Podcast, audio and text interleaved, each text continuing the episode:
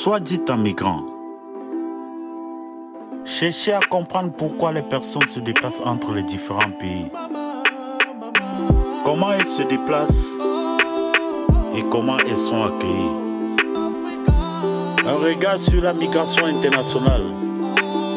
Une émission proposée par le laboratoire Migrantaire sur la radio Pulsar.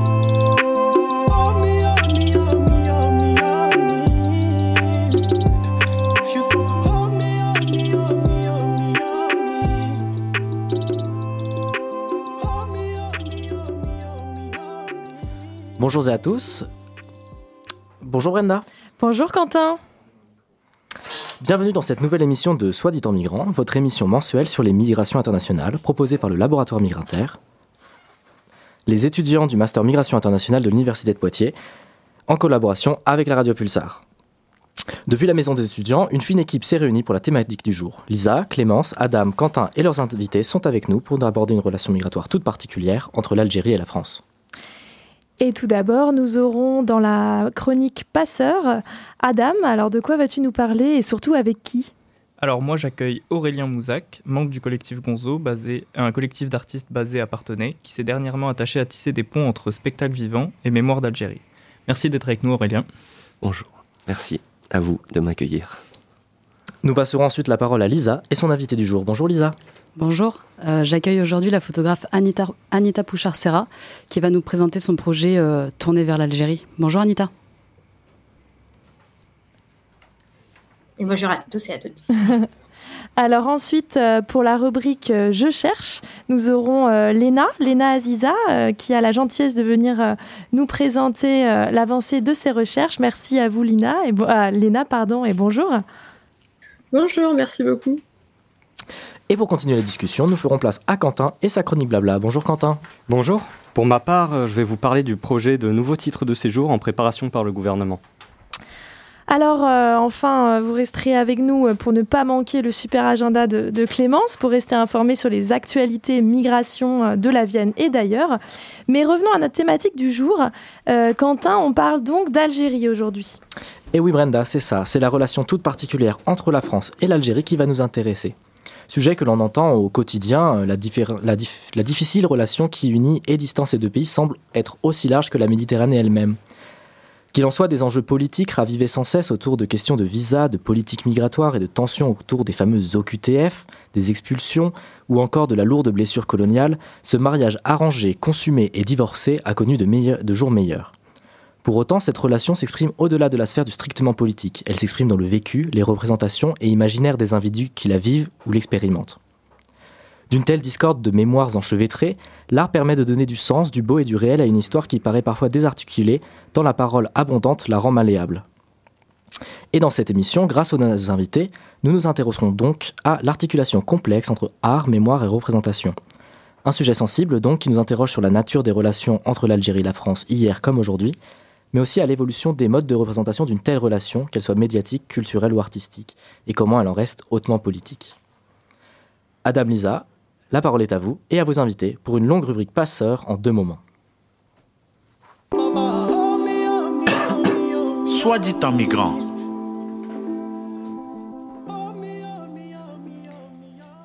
Donc euh, Aurélien Mouzac, vous êtes donc artiste musique, euh, musicien au sein du collectif Gonzo basé à Parthenay dans les Deux-Sèvres et vous participez en ce moment à un collectage de la mémoire locale de la guerre d'Algérie à l'initiative de la Maison de la Gibauderie à Poitiers. Pouvez-vous nous, en dire un peu plus de ce que vous faites dans ce projet? Moi alors, euh, oui, comme vous le dites, je suis, je suis plutôt musicien au départ et, et je m'intéresse à la parole en général. donc dans ce projet, je vais collecter des personnes qui ont un rapport de près ou de loin à la guerre d'Algérie. Et voilà, c'est un projet qui est né sur le quartier de la Gibauderie à partir d'une exposition euh, organisée euh, par les archives départementales de la Vienne et notamment à partir d'un fonds euh, déposé aux archives de photographie de, deux appelés. Donc voilà, moi je vais collecter la parole, collecter cette mémoire de ce petit territoire hein, autour de la Gibauderie qui s'étend, qui s'étend un petit peu plus parce qu'on a été sollicité, mais l'idée c'est vraiment de collecter à l'échelle du territoire. Et euh, pourquoi vous intéressez-vous à, ces questions? Alors, comme je vous le disais, euh, nous, dans notre travail, en fait, donner la parole à des gens qui ne l'ont pas forcément, c'est, pour nous, c'est très important. Parce qu'on pense que on a beaucoup de, de, clés pour comprendre le monde dans lequel on vit qui, se trouvent juste à proximité à travers ces personnes qui sont là autour de nous et que euh, soit euh, on n'entend pas parce qu'on ne les écoute pas, on ne sait pas les écouter, soit parce que elles n'osent pas prendre la parole, soit parce qu'on ne leur donne pas du tout. Voilà, donc nous ça s'inscrit dans ce dans ce travail-là autour de autour euh, de notre travail artistique qui consiste à, donner la parole et à construire des formes pour, bah, pour œuvrer à l'émancipation, à des choses qui nous paraissent essentielles. Et euh, avez-vous déjà travaillé sur euh, l'Algérie avant ou c'est une première euh Non, c'est totalement une première. L'Algérie, en fait, pour nous, c'est. je vais vous raconter un peu l'histoire de ce projet. Donc, comme je vous l'ai dit, c'est né aux archives départementales. les archives, elles sont sur le quartier de la Gibauderie et la maison de la Gibauderie a constaté qu'il y avait un besoin de, collecter cette mémoire parce que ben, plein de personnes avaient une histoire liée à, cette guerre d'Algérie. Je vais parler de la guerre d'Algérie, même si c'est bien plus vaste que ça. On parle bien de, l'Algérie euh, euh, et on parle bien de, plusieurs dizaines d'années. Euh, et pas seulement d'une guerre de sept ans. c'est bien, c'est très complexe d'ailleurs dans les collectages. On entendra dans les entretiens, on entendra parler de l'Algérie d'aujourd'hui comme on, entend parler de l'Algérie de 1830. Donc, donc voilà, c'est né de la maison de la Gibauderie, de cette initiative-là. Et, et euh, je sais plus ce que je voulais dire, je me suis, perdu. Mais euh, c'est une première pour nous. Ouais, c'est une première pour nous. Et euh, vous avez aussi expliqué que vous participez à la création d'un spectacle à partir de ces collectages. Et vous pouvez nous expliquer un peu en quoi ça consiste? Oui, tout à fait. Alors, c'était donc justement une commande de la Maison de la Gibauderie. Hein. On a été, ils ont reçu plusieurs compagnies et, et, donc on a été choisi pour, pour effectuer ce collectage. Et euh, dans, la commande, il y avait aussi l'idée de, créer un spectacle à partir de cette matière collectée. Et euh, il se trouve que nous, on sort d'une expérience de trois ans sur un modèle un peu similaire, c'est-à-dire qu'on est allé à la rencontre de, personnes, on a collecté autour de la transmission euh, à travers les chansons. Et on a fait un spectacle qui s'appelle Empreinte et qui tourne aujourd'hui. Et donc on a mis déjà en musique la voix, on travaillé autour des, autour du sensoriel, autour de l'imaginaire musical, autour de la vidéo, de l'imaginaire visuel, autour du corps avec la langue des signes. On utilise beaucoup de choses euh, qui sont un peu notre langage en fait. Hein.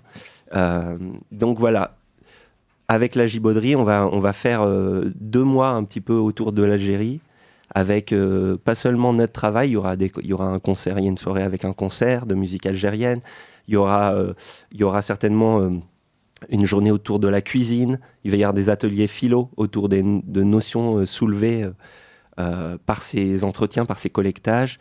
Et donc, les entretiens que j'ai réalisés, je fais des montages, des sortes, des, petits podcasts en fait que je vais, qui seront aussi en écoute dans la maison de la Gibauderie pendant deux mois. Et enfin, donc il y a ce spectacle, ce spectacle qui va euh, mêler euh, toutes les esthétiques que nous on utilise. Hein. Comme je le disais, c'est notre manière à nous de, nous exprimer et on met tout ça au service de la parole. Euh, pour l'idée, c'est de recréer, si vous voulez, les entretiens, ils vont exister individuellement. C'est une sorte de, c'est des portraits de, personnes qui nous parlent de leur relation à l'Algérie. Et le spectacle, il va consister un petit peu à, de manière subjective, hein, c'est notre regard, même si on essaye d'être le plus objectif possible, ce, spectacle sera fait de choix, et on va essayer d'éclairer d'éclairer la parole et de la, de la rassembler pour, j'en reviens à ces notions de territoire qui, qui sont importantes pour moi, c'est-à-dire pour créer une image de, de la mémoire de l'Algérie sur ce territoire-là. Qu'est-ce qu'elle est aujourd'hui? Euh, à travers ces gens qui ont accepté de venir, nous, de venir partager leur, histoire. Et euh, pensez-vous que qu'intégrer les mémoires dans une démarche artistique puisse être une manière de rendre plus accessible un, sujet qui peut être comme ça à première vue complexe? Alors c'est une bonne question. Euh, je ne sais pas si ça le rend plus accessible parce que moi j'ai l'impression que c'est un sujet tellement compliqué, l'Algérie, et, j'ai l'impression que ça restera un sujet compliqué. Euh, ce que je me dis, dans ce que je vis aujourd'hui au quotidien, parce que je, suis vraiment dans les entretiens en ce moment. Euh, ça m'occupe euh, 100% de mon temps, euh, j'en rêve la nuit. hein. C'est vraiment, euh, c'est fascinant. Cette histoire, elle est fascinante. euh, elle est, elle est, elle est dure. Elle est parfois magnifique. Elle est, mais voilà, elle est, elle est tellement dure. euh, de par euh, les silences, de par euh, ce qui s'est vécu, de par euh, ce qui est empêché, de par plein de choses. Donc, est-ce que ça va permettre de rendre accessible J'ai envie de dire que, j'espère que plus on en parlera, plus ça rendra accessible ce, cette, histoire, voilà, qui est, qui est une histoire hyper im- importante et qui, à mon avis, est, est fondatrice. Et aussi, je pense qu'à travers cette histoire d'Algérie, on pourrait comprendre beaucoup de choses de l'humanité. Moi, c'est ce que je ressens quand je, quand je, que je lise des historiens ou que j'écoute les gens qui, qui me transmettent leur, leur mémoire. Je me dis que, que, voilà, c'est ce qui en reste, c'est ça, c'est que on comprend plein, plein de, de, de relations. euh, pour, pourquoi, ça, pourquoi le monde fonctionne comme ça à travers cette histoire C'est certainement le cas de beaucoup d'autres histoires, mais, mais celle-ci particulièrement, je trouve. Bah, très bien. Bah, merci beaucoup Aurélien d'avoir euh, d'avoir partagé euh, votre, votre travail avec nous. Merci. Ok, merci Aurélien. Euh, du coup, euh, nous, nous vous proposons maintenant une courte vidéo musicale euh, pendant laquelle nous allons écouter euh, le featuring entre euh, Soul King et Sheb, Mami, intitulé Ça fait des mémoires. Ça fait des années. Tous deux Algériens, ils sont particulièrement reconnus pour les œuvres musicales aux notes dansantes.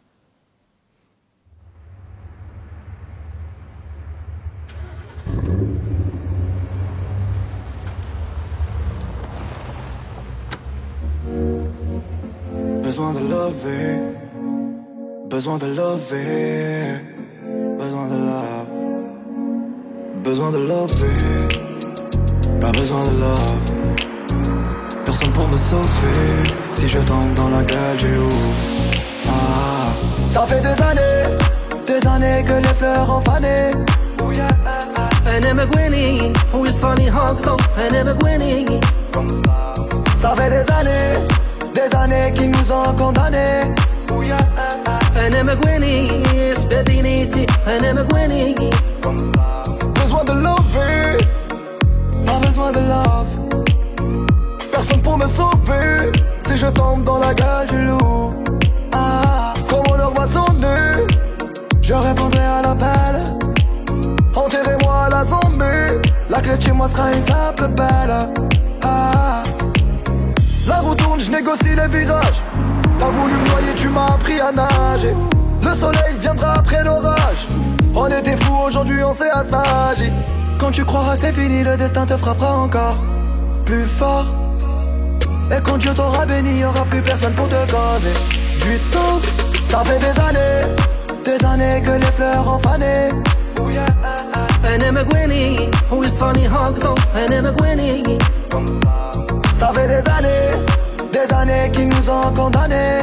Oh yeah, ah, ah. انا مقويني سبابينيتي انا مقويني ماشي غرضي اللي بيا شوفي الدنيا دارت عليا شبابي وصغري راح عليا سبابي نيتي هي اللي بيا.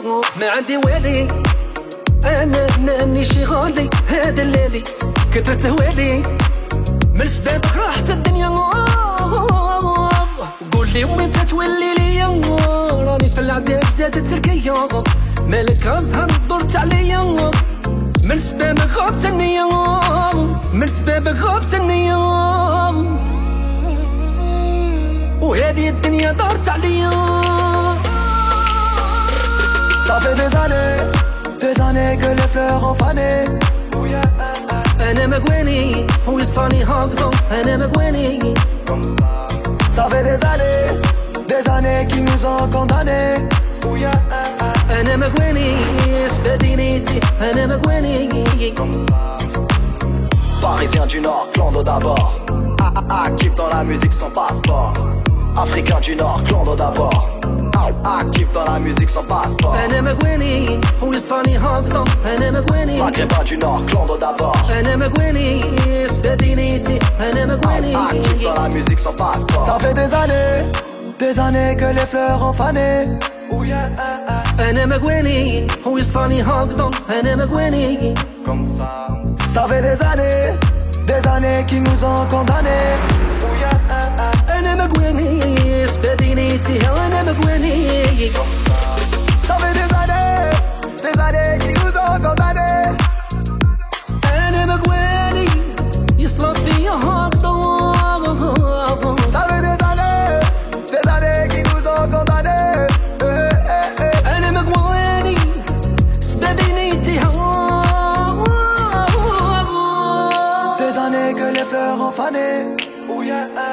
انا مقواني هو يصفاني هكذا انا مقواني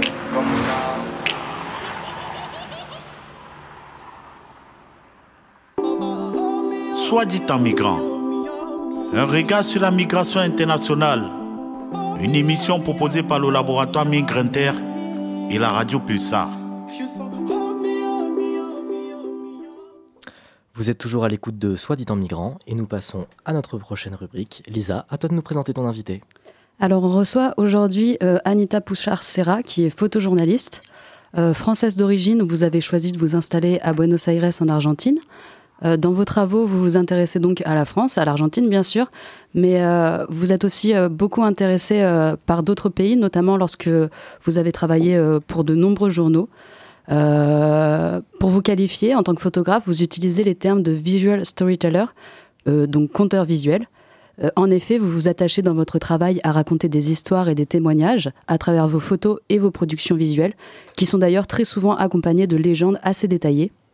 Nous voulions vous entendre sur le sujet de notre émission, puisque parmi vos nombreux travaux, on en trouve un euh, que vous avez réalisé euh, pour la BNF, plus précisément pour la Commission photographique nationale de la BNF, donc Bibliothèque nationale de France, qui s'intitule Algérie, une mosaïque d'héritiers, et qui s'intéresse à la question de l'actualité de l'histoire des relations coloniales et migratoires entre la France et l'Algérie.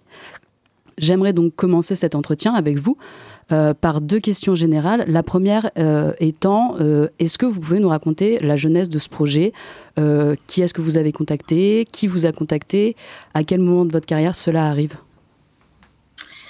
Merci, euh, merci Lisa, et puis merci à, tous et toutes pour cette euh, belle émission très intéressante. Euh, ben, en fait, ce, projet, moi, je, travaille autour des, des migrations, de l'identité, des territoires liés aux migrations depuis quelques années déjà. Donc, j'ai un peu l'impression que c'est le, c'est un seul et même grand projet, enfin en tout cas une seule et même recherche qui a plusieurs chapitres et qui a plusieurs histoires. Et à chaque fois que j'en finis un, je, finis avec plus de questions que, de réponses. Donc c'est ce qui motive toujours un petit peu le, projet suivant et c'est un petit peu ce qui s'est passé dans le dans le dans le cadre de, ce projet. Je travaillais déjà euh, après avoir travaillé justement sur l'histoire des autres, d'autres migrations, d'autres territoires, à Calais, au Salvador et aux États-Unis, mais aussi en Argentine. Euh, ces, questions vers les autres ont commencé à, à, à renvoyer des questions vers euh, euh, ma propre histoire, que ce soit mon, mon histoire à moi ou celle de, de, de ma famille. Euh, et du coup, c'est comme ça que j'ai commencé un peu à m'intéresser à, à toute cette partie euh, de, de, la guerre d'Algérie, de l'Algérie, de la migration euh, de ma famille, qui est entre l'Espagne, l'Algérie et la France. Euh, et que j'ai commencé un travail d'archives, euh, voilà, assez euh, assez personnel. Et à un moment, en fait, euh, je me suis dit, en, en pensant moi dans cette histoire, je me suis dit, j'avais envie de parler aux autres, hein, à ceux de ma génération, qui étaient aussi liés, du coup, à, l'Algérie de manière très différente. On, sait bien, et d'ailleurs, on, l'a entendu dans la première interview, non? Voilà, il y a plein de plein d'histoires, plein de connexions différentes, et, j'avais un petit peu envie de de, de, de parler, d'écouter ces autres héritiers, donc quel nom du projet? Et c'est arrivé un moment où euh, justement, donc il y a eu cette commission nationale de la Bibliothèque euh, nationale de France, cette commission photographique qui proposait de raconter la France. Donc on pouvait postuler avec euh, des projets très variés pour raconter de, la France. Et moi, du coup, je, voulais continuer sur cette lancée. Donc je dis moi, je veux raconter la France à partir de à partir de l'Algérie et de comment l'Algérie vit sur le territoire français à travers une communauté très diverse. Et c'est comme ça que voilà, je me suis lancée, j'ai proposé le projet, il a été, euh, j'ai eu la chance qu'il soit euh, sélectionné, ce qui m'a permis du coup de, de faire, de commencer le travail de terrain, voilà, cette année. Même si le, le- la- cette commission en soi, elle est terminée, j'ai rendu des images et tout. Moi, pour moi, c'est 1% peut-être du, du projet. Donc c'est quelque chose que, que, je, que je vais continuer d'approfondir dans les prochains mois et les prochaines années. D'accord, super, merci. Euh, est-ce que vous pourriez peut-être revenir, si jamais ça vous dérange pas, sur euh, votre histoire personnelle et familiale, euh, puisque vous nous avez dit que vous êtes vous êtes vous-même lié à l'Algérie? Bien sûr, oui, oui, non, il n'y a, pas de souci. donc, dans, dans, mon cas, en fait, donc c'est du côté de la famille maternelle. mes grands-parents maternels sont arrivés, donc sont espagnols, du sud de l'Espagne, ont décidé d'immigrer en Algérie euh, dans les années 50, au tout début, enfin, je crois oui, en 1950. Mon grand-père y avait déjà été, il y avait un peu de famille là-bas, mais bon, il a amené euh, ma grand-mère. Euh, donc, ils étaient un peu des, récemment arrivés quand, quand la guerre a commencé. Donc, ma mère est née là-bas, ils ont grandi, elle a grandi à Oran, voilà, jusqu'en 62, où eux, pour le coup, ils ont été rapatriés par l'Espagne puisqu'ils étaient citoyens euh, espagnols avant de finalement euh, aller, euh, aller en France. Et du coup, c'est une histoire qui n'a pas forcément été si présente que ça dans, au cours de, de, ma jeunesse, mais du coup, la, cette envie et ce besoin de mémoire est quelque chose qui est apparu dans les je dirais, les 10-15 dernières années dans ma famille, et spécialement euh, autour, de, autour de ma mère. Et c'est comme ça que, du coup, moi aussi, je me suis un peu de, de nouveau emparée de cette histoire, à questionner comment on me l'avait enseignée, un peu toujours cette différence non, entre l'histoire avec un grand H et les histoires euh, familiales. Et voilà, petit à petit, j'ai commencé à, à me plonger dedans, mais à la fois euh, en tant que membre de cette famille, donc impactée par cette histoire, mais aussi en tant que citoyenne aujourd'hui. Enfin, voilà, comment comment je me positionne, comment je me place, comment je quel est mon lien avec euh, cette histoire et avec euh, le présent et j'espère aussi des, futurs possibles et, partagés entre les deux rives de la Méditerranée. D'accord, donc vous êtes euh, vous-même l'une de ces héritières finalement. si je devais présenter votre travail qui s'intitule donc Algérie, une mosaïque d'héritiers moi-même, j'accentuerais sur le fait que la restitution de ce travail est double. Vous avez votre propre discours sur ce que vous voulez dire de vos personnages, entre guillemets, et des enseignements que vous tirez de vos rencontres. Euh, cela correspond aux sept séquences qui, qui composent votre restitution. Et en fait, il y a un deuxième discours dans le discours, puisque tout votre travail est basé sur la présentation euh, des témoignages de ces sept personnages différents. Euh, est-ce que cette mhm. présentation vous parle? Oui, oui, oui, oui, ça me parle. Ça a été, ça a été un peu un casse-tête. Alors, pour, pour euh, avoir un peu, pas des termes techniques, mais c'est vrai que peut-être dans le reportage, dans le photojournalisme, euh, voilà, on a l'habitude, bon, une série de photos, 20, 25 photos, ça commence par la première, ça finit par la dernière, avec une espèce de, de narration qui peut être chronologique ou de n'importe quelle manière. Et moi, je, c'était pas du tout ce que j'avais fait dans mon, dans mon travail. Et puis, j'avais envie vraiment aussi de restituer pas le chaos, mais, euh, mais quand même quelque chose qui n'est pas du tout linéaire. Euh, une histoire et des mémoires qui sont pas linéaires. Et donc, avec ces séquences multiples qui gravitent, au fait, autour des personnages, c'est un petit peu l'idée de, justement, de, de, cette manière de, restituer, de restituer le travail. Alors, du coup, les, les, les séquences, voilà, c'est plus lié à des, à des émotions, à des idées qui se confrontent. Il y a beaucoup d'images qui se confrontent. Euh, et j'ai vraiment envie qu'il y ait pas que ça dérange, mais que voilà, y a, en tout cas, ça pose des questions, ces, ces séquences, puisque ça mélange des, images très différentes, euh, de, communautés ou d'événements de, qui, qui, sont presque des fois euh, aux antipodes. Et les personnages, justement, c'est ceux aussi qui nous font naviguer à, travers tout ça et qui m'ont fait moi-même naviguer. C'est-à-dire, euh, ce, que, ce, que ce qui a été très fort dans, dans ce travail, c'est c'est que personne n'est là où on l'attend en fait. Tout est beaucoup plus complexe, tout est beaucoup plus gris et qu'à chaque fois que je rencontrais quelqu'un, que je commençais un, entretien, finalement il m'emmenait à un endroit où j'aurais pas imaginé et une fois arrivé là-bas, finalement je rencontrais un autre personnage qui avait aussi du coup ces, ces, contradictions ou, ou, ces questions. Donc ça a été une espèce de rebondissement permanent et c'est pour ça aussi que je considère que ce travail n'est pas terminé puisqu'il reste tellement de choses, euh, tellement de choses à explorer. Euh, pas, pas dans un souci d'être exhaustif, je pense que c'est pas c'est pas forcément le but, mais en tout cas de, continuer à rebondir tout le temps pour euh, pour pour euh, pour en tout cas avoir sur la table une multitude de, de questions, euh, de points de vue et que chacun ensuite puisse continuer sa réflexion à partir de ce travail. Oui, en effet, vous, vous parlez d'une archipel de mémoire, j'ai relevé ça, ça, ça c'est très évocateur avec ce que vous dites. Euh, est-ce que vous pouvez euh, brièvement euh, nous parler de la méthode que vous avez mis en place pour réaliser, ce travail? Vous mettez plusieurs personnages en scène. Est-ce que c'était des, gens que vous connaissiez auparavant? Alors, ça a été un peu niveau méthodologique, ça a été un peu chaotique parce que déjà, en fait, j'avais plusieurs idées euh, au départ, puisque finalement, dès qu'on creuse euh, très légèrement, on se rend compte que bah, on a tous autour de nous des gens qui sont liés à cette histoire, euh, certains qui le mettent plus en avant que d'autres. mais ça a été un peu difficile au départ de trouver des gens qui avaient envie de partager leur, expérience ou leur histoire personnelle. donc ça a été très dur de commencer. Et après, en fait, aussi justement en abandonnant dans un premier temps ce, souci euh, d'exhaustivité ou, de me dire il faut que j'ai quelqu'un comme ça, quelqu'un comme ça, quelqu'un comme ça pour avoir toutes les voix. Je me suis un peu laissée porter aussi par les rencontres dans cette première partie.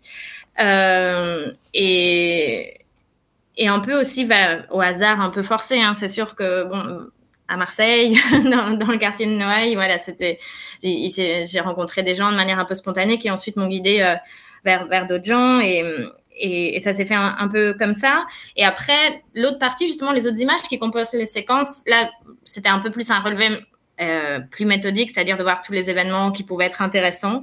Mais encore dans la perspective, voilà, l'idée c'était pas de faire un reportage sur cet événement comme je, je sais pas un, un, un, pèlerinage de pied noir à Nîmes. Voilà, l'idée c'était pas de faire le reportage euh, de 8 heures du matin jusqu'à 8 heures du soir du pèlerinage. C'était d'assister, c'était d'écouter, c'était de se nourrir et voir quelles images finalement, parfois plutôt plus symbolique euh, que descriptive d'événements, de, quelles images peuvent justement constituer euh, ces séquences et, et, et, ces idées et ces émotions aussi euh, liées, liées à cette histoire? Donc il y a eu un peu de voilà de, de types de travail en parallèle, le, les, les personnes qui petit à petit sont, sont, sont apparues. Et ensuite, cette immersion dans, différents événements avec différentes parties de cette communauté liée à, liée à l'Algérie. D'accord, très bien. Est-ce que, est que vous avez envie de nous parler euh, d'un de vos personnages, d'un moment particulièrement fort que, dont vous vous souvenez lors de brièvement, s'il vous plaît? Oui, bien sûr. Euh, oui, je pense, je pense euh, à, Nora, à Marseille, que j'ai rencontrée par hasard à un moment où je pensais que j'allais rencontrer personne, à la terrasse d'un café à Marseille, et qui a commencé à parler avec le serveur de, l'Algérie. Et voilà, je, je me suis, j'ai osé lui, lui parler. Et, finalement, ça a été non, c'est non seulement quelqu'un qui fait partie du projet, mais ça a été aussi un guide et un et quelqu'un avec qui j'ai eu beaucoup euh, beaucoup d'échanges et tout ça, voilà, au hasard d'une terrasse de café en buvant un verre de vin blanc, euh, en, en, avec mon carnet en train de réajuster le travail. Donc, euh, et c'est quelqu'un je, vais citer ça, une de ses phrases quand je l'ai rencontré. quand je lui dis mais, mais tu, tu es d'où? Tu, tu, Comment tu te définis? Il fait moi je suis marseillaise. Euh, française, algérienne, je sais pas, mais en tout cas, moi, je suis marseillaise. Et, et du coup, voilà, tout, ça a ouvert voilà, toute cette complexité aussi de comment on s'identifie et comment, comment on se définit euh, par rapport à une identité culturelle et territoriale. Oui, je me souviens, c'est euh, elle qui vous avait fait euh, visiter son Marseille, entre guillemets. Euh, mhm, ben, je, vous, je, vous, remercie beaucoup pour, pour votre intervention. Je tiens à signaler que vous avez aussi deux autres projets à propos de l'Algérie, Rena Abdelbaki et moi, et le second qui s'appelle À la recherche d'Oran. Et j'invite du coup les auditeurs à aller découvrir votre travail sur votre site internet. Merci beaucoup. Merci. Soit dit en migrant Merci à toutes les deux pour cet échange aussi euh, passionnant que, que pertinent et intéressant. Et euh, je vais désormais laisser la parole à Léna Aziza, doctorante en sociologie au laboratoire Mésopolis de l'Université Aix-Marseille. Léna, tu vas nous présenter ton travail de recherche sur les femmes algériennes, c'est ça? Euh, Bonjour, oui c'est ça. Euh, du coup, moi je suis en première année de doctorat, je tiens à le dire, parce que mes recherches sont encore à un point au début, quoi. Donc moi je m'intéresse à la migration en retournant la perspective c'est-à-dire que je regarde les personnes qui ne migrent pas. Donc euh, je pars un peu du postulat que la migration, elle est euh, aussi porteuse de changements dans les modes de vie des personnes qui restent dans les territoires de départ. Donc pour ça, je regarde comment les personnes non migrantes, et moi particulièrement les femmes algériennes en Algérie, euh, sont impactées par la migration. Donc si je m'intéresse à l'Algérie en particulier, c'est parce que le couple migratoire Algérie-France, c'est le plus dynamique de Méditerranée, et les différents flux migratoires et les différentes politiques migratoires qui se succèdent de décennie en décennie euh, continuent de faire accroître en fait le nombre de familles en Algérie qui vivent l'absence d'un ou d'une membre de leur famille. Donc euh, ce que j'interroge particulièrement pour regarder comment les femmes algériennes sont impactées par la migration, c'est euh, l'expérience de l'absence, l'absence de leur famille qu'elles vivent quotidiennement. C'est-à-dire que d'après donc Constance Dubourcy, l'absence c'est une nouvelle forme de relation. Euh, on communique différemment, certes, il y a des sujets qu'on aborde, d'autres qu'on n'aborde pas parce qu'on communique à distance, mais l'absence, elle a aussi des prises sur la vie des femmes en dehors des moments de communication, puisqu'elle peut induire des choix, des comportements, euh, des opinions tout au long du quotidien, tout au long de la vie de ces femmes. Et donc, ce qui ressort de mes premiers terrains exploratoires en Algérie, c'est que si l'absence, elle est vécue par toutes les personnes non migrantes, par toutes les femmes algériennes qui ont de la famille à l'étranger, elle n'a pas la même forme et les conséquences vont pas être les mêmes en fonction de qui part et en fonction de qui reste. Donc, euh, selon le genre, selon l'âge, selon la place dans la fratrie, si on est l'aîné, si on est la cadette, etc. Euh, par exemple, le départ d'un ou d'une aînée euh, dans la famille semble, à première vue, bousculer l'ordre établi en entraînant un glissement des rôles, un glissement des responsabilités vers l'aîné de la famille qui reste, donc vers, on va dire, le, la personne qui va être la, nouvelle aînée ou le nouvel aîné. Et donc le fait que certaines femmes accèdent à de nouveaux rôles entraîne aussi une visibilisation de ces femmes à l'extérieur du foyer, puisque certaines femmes font beaucoup plus de déplacements à l'extérieur, elles ont parfois donc ce que je disais juste avant euh, des nouvelles responsabilités et parfois elles participent même à des nouvelles sphères comme celle du travail. Et donc ces nouveaux déplacements peuvent aussi bousculer les normes informelles qui semblent être en place dans certains quartiers ou dans certaines rues euh, au niveau de la présence des femmes dans l'espace public. Et donc j'interroge les trajectoires sociales mais aussi la mobilité spatiale qui se modifie dans l'absence en fonction des rapports sociaux mais je mets aussi en lien euh, l'expérience de l'absence et ses conséquences avec le contexte général dans lequel vivent les femmes. C'est-à-dire que, par exemple, ma recherche, a pris place au tout début du Covid. Euh, ben, or, avec la fermeture des frontières qui a duré un peu plus d'un an entre l'Algérie et la France, donc cette fermeture des frontières, a freiné, voire a stoppé les déplacements entre ces deux pays. Et donc déjà, l'absence qui se veut pas de base définitive, elle a été prolongée euh, au-delà de la volonté des familles qui étaient totalement impuissantes face à ça. Et donc euh, l'absence en temps de Covid a bousculé les repères et aussi le quotidien. Par exemple, il y a une femme qui m'a expliqué qu'elle habitait en Algérie et euh, son mari venait de partir en France juste avant le Covid. Et ce qu'elle raconte, c'est qu'elle a eu des difficultés, par exemple, à gérer et son travail et son enfant en bas âge parce que les crèches étaient fermées avec le Covid, les transports publics ont été aussi un temps arrêtés et elle n'aime pas conduire. Et donc pour un temps, elle a dû retourner vivre chez sa mère parce qu'elle pouvait pas se coordonner avec son mari qui était absent. Et donc la crise sanitaire a un peu exacerbé le, chamboulement de la nouvelle organisation à trouver dans l'absence. Donc là, j'ai pris l'exemple du Covid, mais euh, en fait, ce que j'aimerais comprendre, c'est s'il y a d'autres contextes qui peuvent interférer dans l'absence. Par exemple, qu'est-ce que c'était de vivre l'absence de sa famille pendant la décennie noire des années 90, quand il y avait aussi la question sécuritaire qui était en jeu? Et donc, ce que je questionne, en tout cas, ce que je veux questionner dans ma thèse dans les années à venir, c'est euh, la façon dont la forme de l'absence se transforme en fonction des contextes, mais aussi en fonction de la ville et de l'environnement dans lequel les femmes vivent. Ça, j'ai pas trop le temps d'en parler. Et donc, quelles sont les différentes répercussions de l'absence dans les trajectoires de vie des femmes euh, sur un temps long et euh, en fonction de, bah, leur profil? Voilà globalement les grands traits. Ok, merci beaucoup Léna. Alors, avant de passer à la discussion collective, euh, nous vous proposons une autre pause musicale avec le titre euh, Kedemti, témoignage, du groupe euh, MBS, ou autrement appelé le micro prise le silence, qui est un groupe de hip-hop algérien formé dans les années 1993 et qui est l'un des premiers groupes de rap algérien.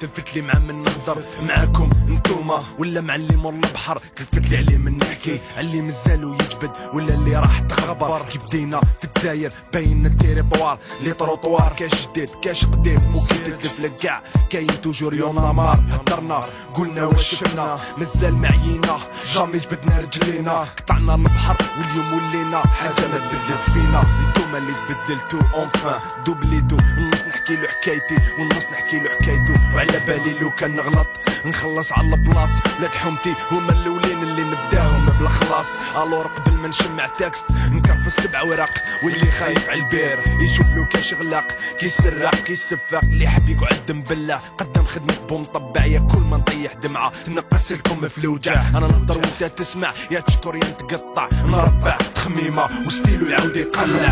تيموانياج لاناليج شكون قال حل كريس أنا نهضر وأنت تسمع. يا تشكر يا تقطع نربع تخميمة وستيلو يعاود يقلع.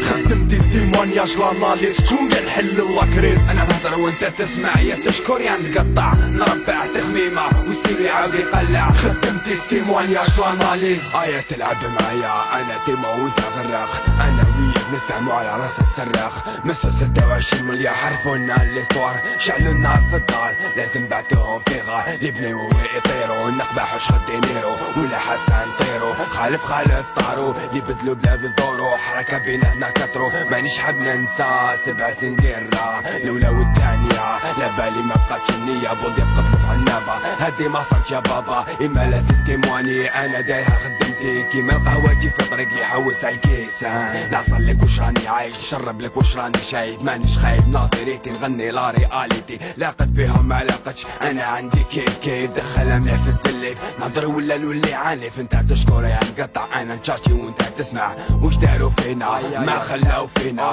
مادام الستيلو يمشي مادام الستيلو يمشي. راني رايح. Et nous reprenons euh, toujours euh, dans Soit dit en migrant pour cette émission euh, consacrée au lien entre France et Algérie. Alors, on a eu la chance d'avoir trois interventions vraiment très intéressantes euh, dans le début de l'émission. Je vous propose un petit moment de discussion euh, entre nos trois intervenants. Alors, d'abord, peut-être euh, Aurélien euh, et Anita, vous avez euh, tous les deux euh, une. euh, vous, vous menez tous les deux un travail euh, euh, de euh, mise en musique, mise en image, euh, de d'histoire, de témoignages concernant l'Algérie. Euh, chaque, chacun avec vos, voilà avec votre euh, votre euh, outillage euh, artistique. Euh, euh, euh, Aurélien, vous travaillez spécialement sur la guerre d'Algérie. Est-ce que, tout comme dans le travail d'Anita, vous voyez une diversité de profils, c'est-à-dire notamment bon, bah, des, immigrés algériens, mais aussi éventuellement des familles françaises qui ont vécu la guerre d'Algérie, ou alors vous avez un profil plus homogène? Voilà, quelles sont ces histoires? Je me suis reconnu dans les, mots euh, d'Anita. En fait, euh, dans notre travail, il n'y a pas de, sou- de souci d'exhaustivité et euh, je crois qu'il faut qu'on respecte vraiment cette, idée que c'est un travail de territoire. Donc ça veut dire qu'un travail de territoire, il sera encore moins exhaustif que qu'un travail qui pourrait nous permettre d'aller un peu là où on a envie d'aller. Donc la règle du jeu, c'est un peu celle-là, c'est de recevoir les gens qui ont envie de parler. Euh, ce qui forcément euh, limite le, nombre de profils. Mais au final, on arrive à avoir quand même euh, une, diversité assez incroyable. Et surtout, et ça c'est quelque chose dans lequel on croit nous très fort dans notre travail, c'est que il y a des gens sur le territoire dont on ne soupçonne pas la, richesse de, vie. Et voilà, il y a des histoires complètement dingues. Et, c'est ça qui est très, très. euh, euh, comment dire Qui donne du sens à ce travail-là. Voilà, mais c'est vrai que je me, je, me- retrouve dans les propos d'Anita, parce que c'est aussi un travail qui s'inscrit dans un travail plus global autour des rapports de domination. Comme elle, elle disait que c'est un travail plus global. Moi, j'ai aussi une histoire personnelle, et c'est mon histoire personnelle qui m'a amené à m'intéresser à la parole des gens et à la mémoire. Donc, donc voilà, mais... euh, Hmm, ça résonne. Et, effectivement, euh, la différence aussi entre vos deux travaux, c'est cette échelle. En fait, euh, cette échelle locale qui est vraiment la base, vous, de, votre travail, Aurélien, avec le, le collectif. Et Anita, où on est sur euh, quelque chose de beaucoup plus, peut-être quasiment translocal, voilà, où il y a différents lieux qui, communiquent. De ton côté, Anita, est-ce que tu as croisé ce moment de la guerre d'Algérie beaucoup dans les témoignages que tu as recueillis ou au final pas tant que ça? En fait, c'est vrai que j'en ai pas fait dans cette, dans, cette partie du projet. C'est pas le focus, c'est-à-dire, euh, c'est pas les premières questions que je pose. En général, moi, j'arrive plus par le prisme de, des identités multiples, des comment est-ce qu'on se construit par rapport à ces histoires familiales faites de mouvements entre les deux côtés. Et forcément, là, après, la question de, de la guerre d'Algérie arrive toujours à un moment euh, où est-ce qu'on où est-ce que les parents ou les grands-parents étaient à ce moment-là, qu'est-ce qui, comment ils l'ont vécu, qu'est-ce qu'ils ont fait. Donc ça arrive quand même à un moment des interviews. Et après, je pense, par contre, euh, et ça c'est aussi pour ça que j'ai envie de continuer ce travail pour pour l'approfondir. Je pense que c'est de toute façon latent et ça l'est au-delà de la communauté liée à la guerre d'Algérie, ça l'est dans la société française.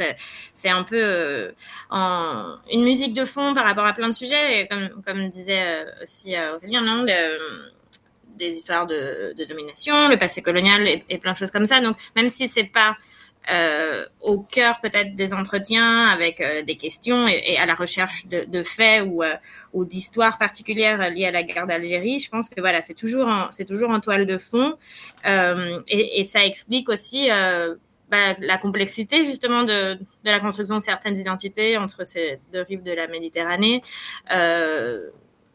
que ce soit dans la communauté ou dans les, dans les, histoires, euh, dans les histoires personnelles. Donc, euh, pour moi, le thème de la guerre d'Algérie, je le travaille beaucoup plus par rapport à, mes autres projets, donc euh, à la recherche d'Oran et, Reina Abdelbaki et moi, justement sur un petit peu cette, cette transmission, ce qu'on sait et, ce qu'on ne sait pas. alors moi j'aurais une question pour nos deux passeurs. Du coup, je change un petit peu de sujet, mais c'est parce que j'ai remarqué dans vos deux interventions euh, que en fait il y a beaucoup de pluridisciplinarité. Et euh, du coup j'aimerais savoir qu'est-ce que ça vous apporte à tous les deux. Est-ce que c'est une nécessité ou est-ce que c'est quel est l'apport particulier de cette pluridisciplinarité en fait? Je commence. Je suis mal élevé. Euh, j'ai la chance d'être à Poitiers moi. Donc alors la pluridisciplinarité pardon dans notre cas tout simplement alors je crois qu'il faut c'est tout simplement que, que nous, on, a un travail d'équipe. Euh, quand je dis un travail d'équipe, c'est que moi, j'ai besoin, j'ai besoin de m'entourer de personnes de, de, confiance, de personnes avec lesquelles je sens que je peux aller euh, expérimenter euh, vraiment. Et, et donc, c'est un peu le hasard qui nous amène à, à, à nous retrouver avec avec tout un tas de langages autour de autour d'une table et puis de se mettre au travail avec ces langages là et, et puis après ben, ça devient un cadre en fait. Ça devient le cadre de notre euh, manière de de de manipuler cette matière qu'on collecte. C'est plus comme ça que je l'entrevois voilà de mon côté. D'accord. Et Anita peut-être sur ce point?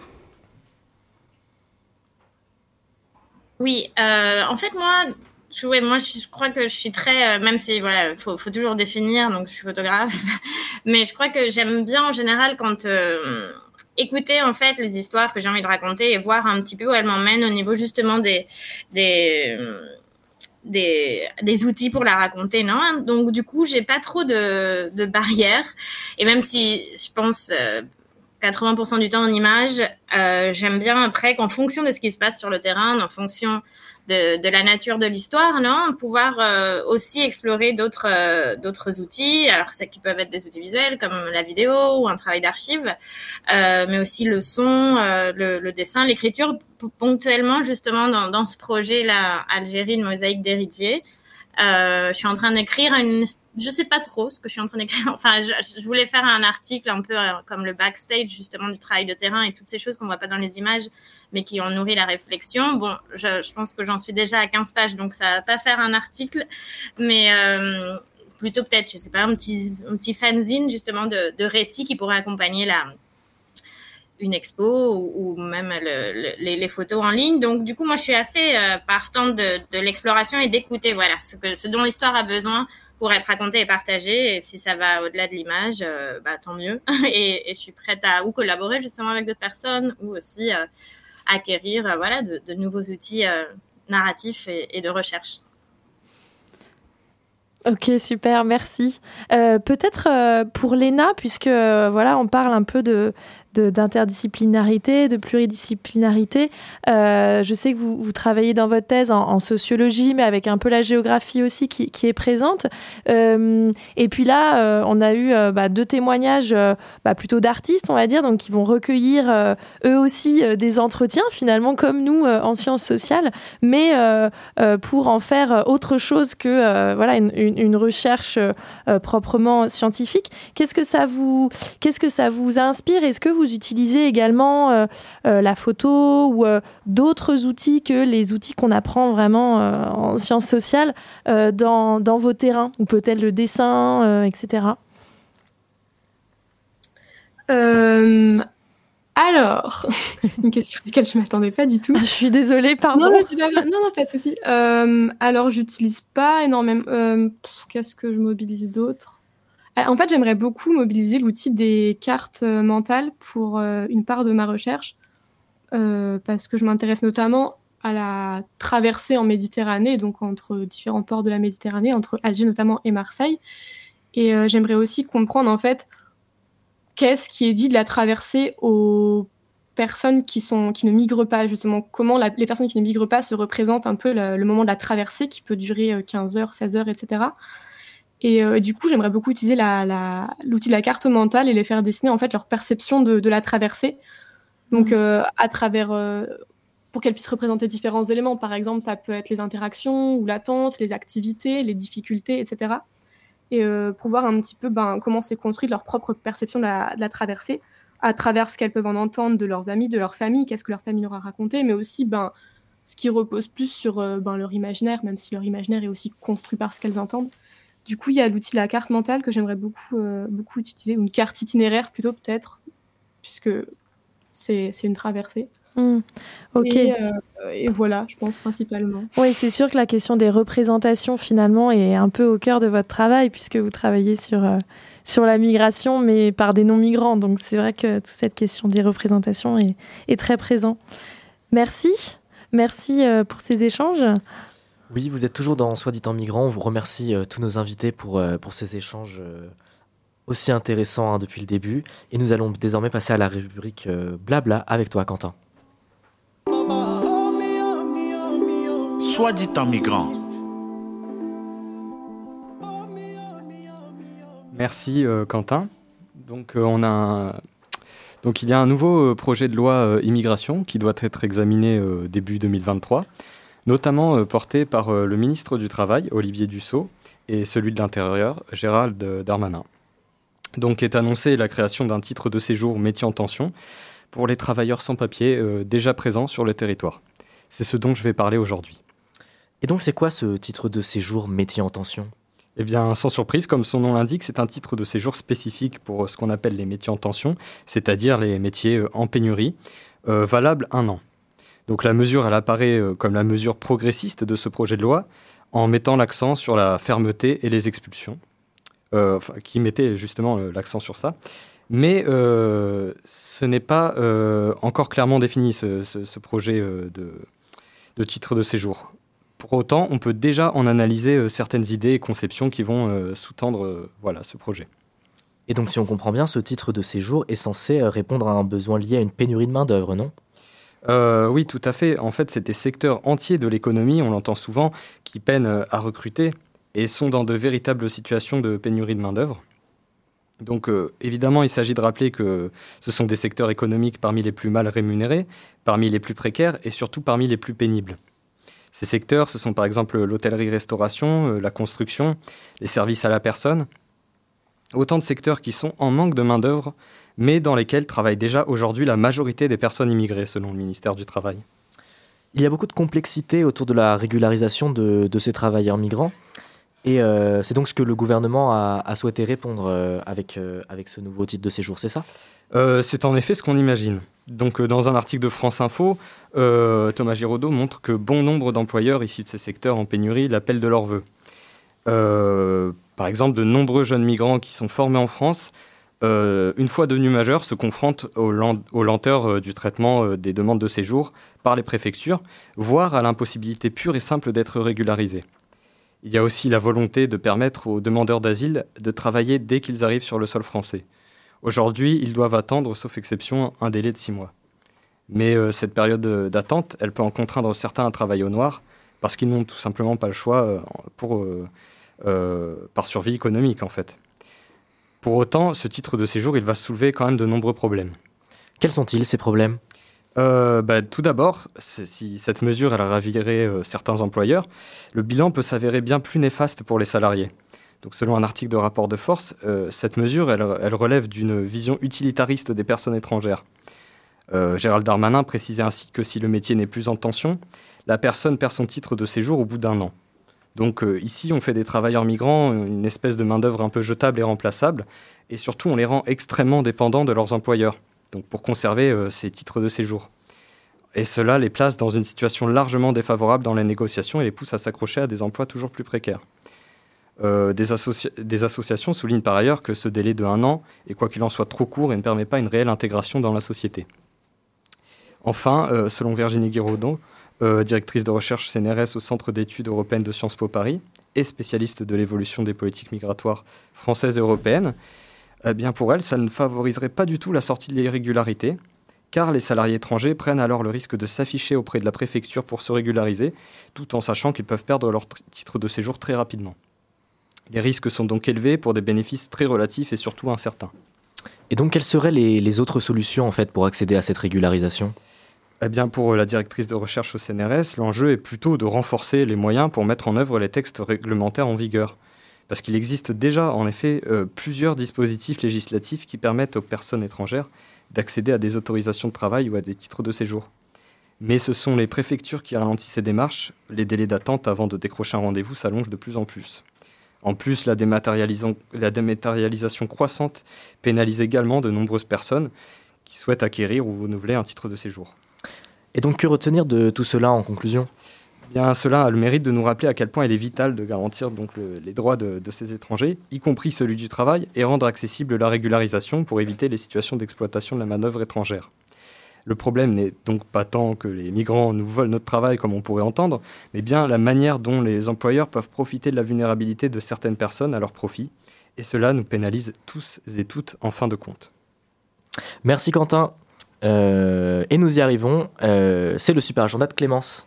Bonjour à tous. C'est donc pour commencer cet agenda et euh, pour rester un peu dans le cadre de notre thématique du jour qui porte sur les relations France-Algérie, nous vous proposons de découvrir l'exposition intitulée Images de la guerre d'Algérie 1954-1962, photographie d'appelé Poitvin, qui prend place aux archives de la Vienne à Poitiers et qu'on a évoqué précédemment dans l'émission. Donc cette exposition regroupe une centaine de photographies prises durant la guerre d'Algérie par Bernard Bourdet et Jacques Defiol, qui sont tous deux des appelés Poitvin pendant la guerre et qui relatent au travers de leurs photos leur expérience respective de la guerre d'Algérie. Donc cette exposition, elle est en cours et ouverte jusqu'au 24 février 2023 et vous pouvez vous y rendre du mardi au vendredi de 9h à 17h30. Par ailleurs, nous vous rappelons également que euh, se tiendra le 18 décembre prochain la Journée internationale des migrants qui commémore euh, l'adoption de la Convention internationale de la protection des droits de tous les travailleurs migrants et des membres de leur famille. Et donc dans le cadre de cette journée, nous souhaitions partager avec vous l'événement Migration Quelle frontière rencontre autour des migrations internationales qui est organisé par euh, le Toit du Monde de Poitiers les 13 et 14 décembre prochains. Donc le mardi 13 décembre aura lieu à 20h30 au cinéma Le Dietrich de Poitiers la projection de plusieurs courts-métrages qui permettent de comprendre et de réfléchir au concept de frontières dans le cadre des migrations internationales. Et le lendemain aura lieu, donc le mercredi 14 décembre à 18h, au Toit du Monde, une table ronde sur euh, le thème des frontières pour permettre d'interroger celle-ci. Nous souhaitions également partager avec vous la parution récente sur la plateforme de streaming en ligne Netflix, le film Les Nageuses, réalisé par Sally El Hosseini, qui retrace l'histoire de deux nageuses dans l'obligation de quitter leur pays natal qu'est la Syrie, la Syrie pour cause de conflits. Donc les deux nageuses incarnées par Nathalie Issa et Manali Issa fuient leur pays pour revenir en Europe et tenter de participer aux Jeux Olympiques de Rio de 2016. Et enfin, pour terminer cette euh, super agenda du mois de décembre, nous souhaitions partager avec vous la récente parution du tome 6 de l'Arabe du futur de Riyad Satouf.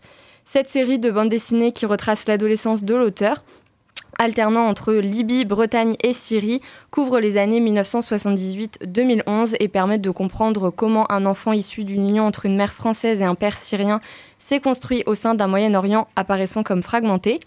Donc paru aux éditions Alary, le tome 6 y constitue le dernier de la série et il est trouvable dans toutes les librairies au prix de 24,90€. Donc c'est ainsi que nous pouvons conclure cet agenda culture du mois de décembre en espérant qu'il vous aura plu.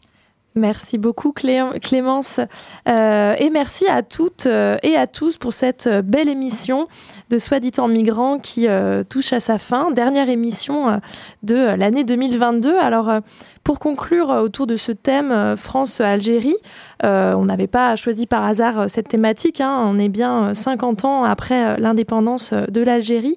Je ferai un petit détour par le roman L'art de perdre de Alice Zeniter, dont je vous conseille vivement la lecture.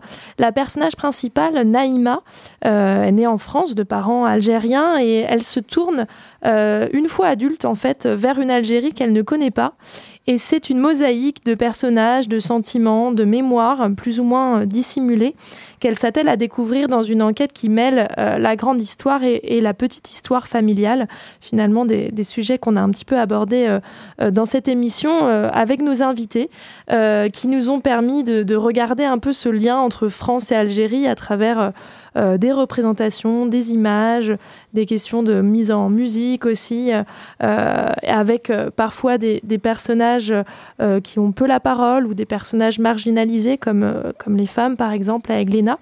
Donc je pense que vous nous avez tous offert un peu des petits bouts de cette mosaïque complexe. Et donc merci beaucoup à tous les trois. on va bientôt toucher à la fin de l'émission, Quentin. Et oui, soit dit en migrant, c'est fini pour 2022, mais on se retrouve très prochainement avec l'équipe du laboratoire Migrinter et du Master Migration de l'Université de Poitiers pour débuter la nouvelle année ensemble.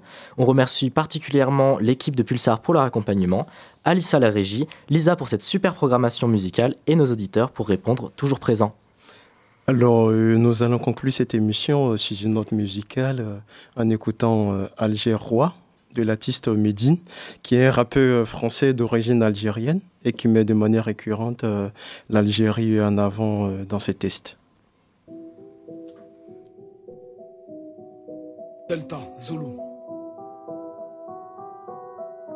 Alger, roi, Alger, reine. Les révolutionnaires ont Alger. Oh. Je porte le survêt des Fennecs, aussi bien que Castro fidèle. Aéroport Waribou Médienne. J'passe les portiques comme Boutef. Boussa Boussa sont les cuissons. Les stops de drapeaux, nous les épuisons. On j't'arre si tu mets du son. Mais célèbre les buts en prosternation. Selfie devant le monument des Shahid. On croirait l'Empire Step Building à la Ide. donc de demander là-bas qui est Charlie. Le seul slogan qu'on voit, c'est hashtag free la crime. De novembre à avril. Trouve-moi vers Notre-Dame d'Afrique dans le ventre de ma ville ou à bord de l'Algérie Ferries. Les chrétiens ont le Vatican, les révolutionnaires ont Alger. La Mecque c'est pour les musulmans, les révolutionnaires ont Alger. Les juifs ont les dix commandements, les révolutionnaires ont Alger. Le 9-3 ses bâtiments, les révolutionnaires ont Alger. Check, check, check, check, Spire, non je suis check, check, check, Guevara. Comme un Tchétchène de Chelsea qui écoute Zaria Evora. Ça, tête from the bottom. J'ai la même foi que le maire de London. Je te plie au débat à la Mohamed Marwan. Aussi vrai que Mena est né à. Oh.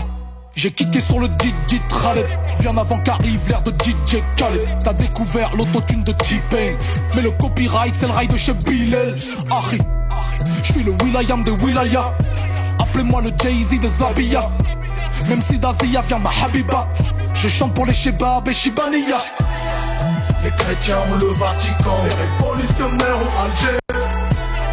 La Mecque c'est pour les musulmans Les révolutionnaires ont Alger les juifs ont les dix commandements, les révolutionnaires ont Alger. Le 9-3 ses bâtiments, les révolutionnaires ont Alger. Je lève mes mots par ma voix, c'est la pluie qui fait pousser la fleur, pas le tonnerre. Dans mon gang de franco-algérois, personne ne choisit entre sa mère et son père. J'ai tous les atouts d'un désert, élevé au gaz ou cornes de gazelle. Je respire les vapeurs de mon bled, à mon collet l'embolie pulmonaire.